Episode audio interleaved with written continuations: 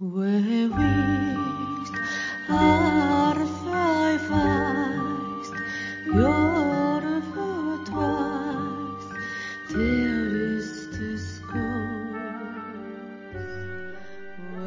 ぼ日刊階段山猫便第97夜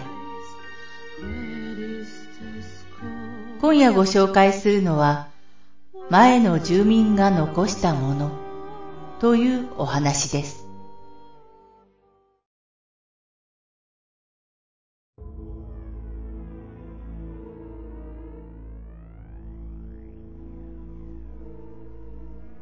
以前住んでいたアパートに当時酔っ払って深夜帰り着いた。すると狭い玄関に女物のサンダルが揃えて置いてあった。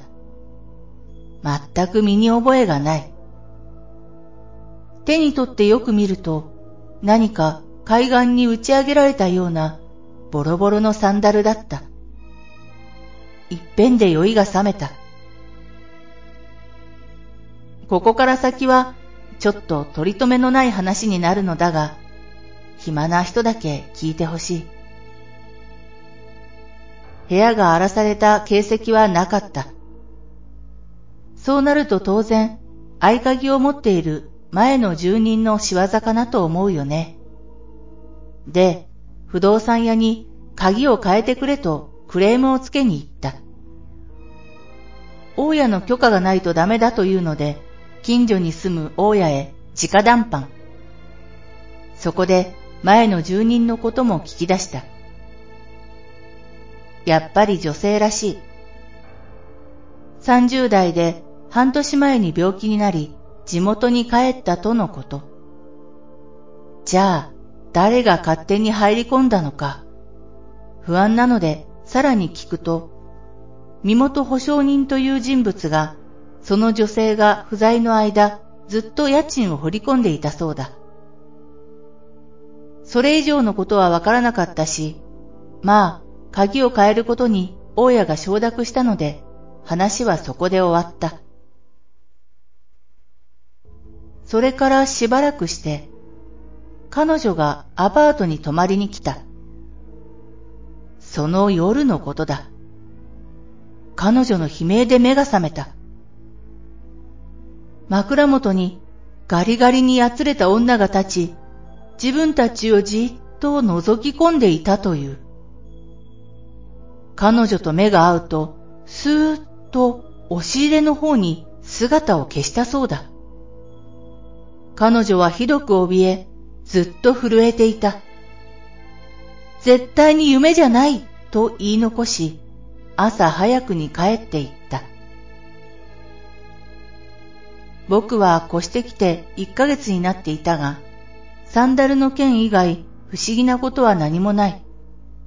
でも、霊感があるらしい彼女の言葉はずっと気になった。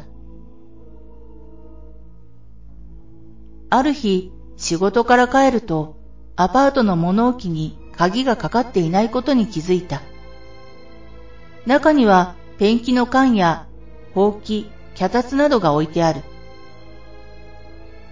部屋の押し入れに何かあるのかなと思っていた僕は、脚立を拝借して天袋を見てみることにした。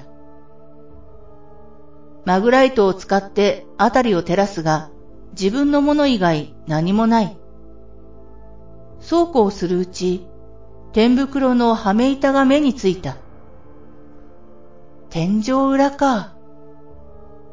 僕ははめ板を外し頭を突っ込んだ。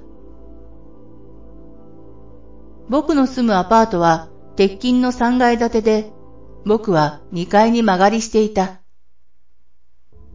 天井と階上の床は隙間が50センチといったところ。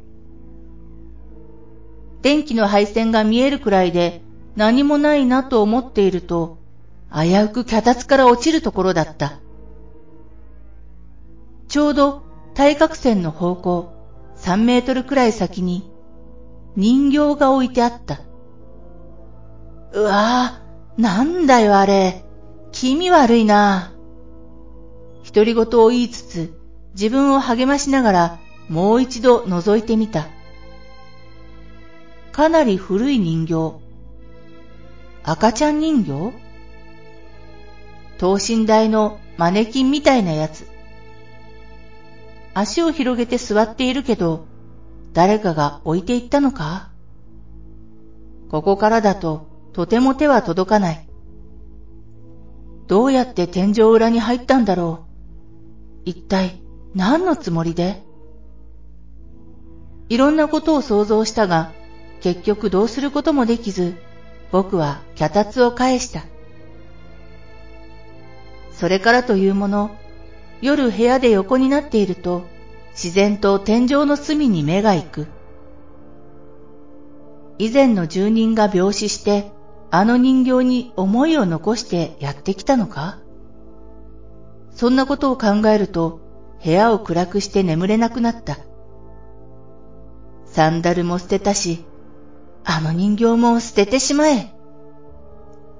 僕はバイト先の知り合いから高枝バサミを借りることにした。通販の話をしていて、たまたま聞きつけたのだ。いよいよ結婚の日。昼頃に友人を呼び、意を決して天井裏に頭を突っ込んだ。人形は以前と同じ場所にあった。ゆっくりと高枝バサミを中に入れ、慎重にそれを伸ばす。レバーを掴んで足首のあたりを挟もうとすると、そいつはゴロンと横に倒れた。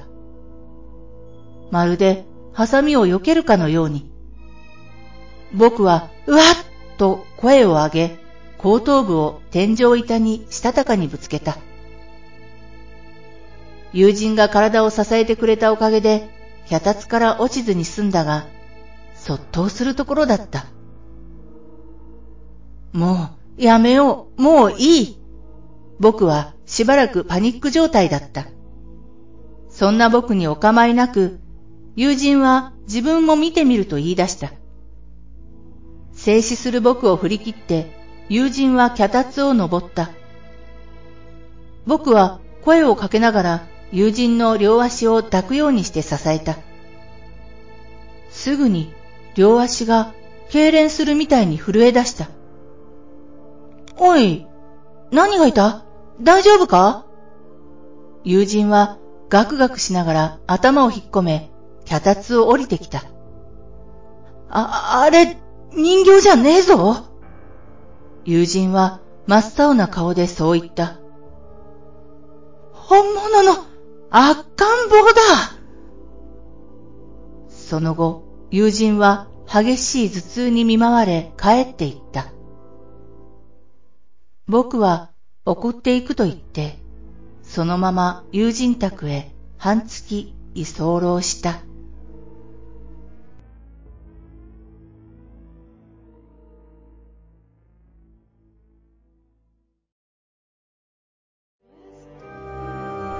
今夜のお話いかがだったでしょうか？ほぼ日刊怪談山猫便ではポッドキャストにてミニ怪談朗読をほぼ毎日深夜0時に配信してまいります。それでは皆様おやすみなさい。良い夢を。